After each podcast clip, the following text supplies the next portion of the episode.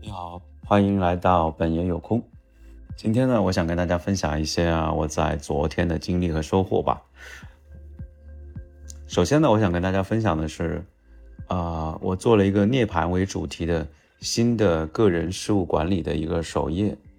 这个事务管理的首页呢，是我自己实现自己愿望的一个重要的步骤。其实之前我花了很长的时间去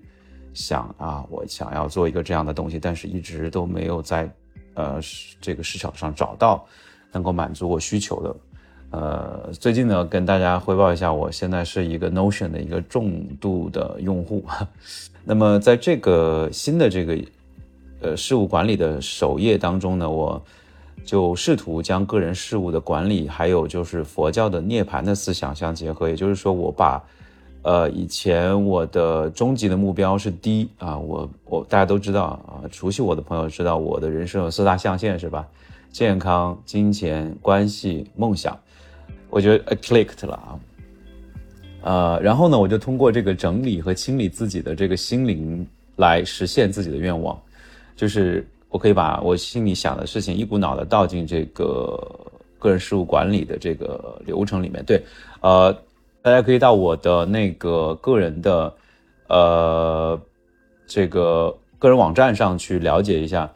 那么除了昨天做了个人事务之外呢，我还去看了几套房子啊，就是因为这边的房子也快到期了，我想就是看看呃有没有其他的选项啊。看看其他房子怎么样，因为在香港其实我也没怎么看房子，说实话。然后最近就就啊就一气约了约了好几个啊，就是啊去看，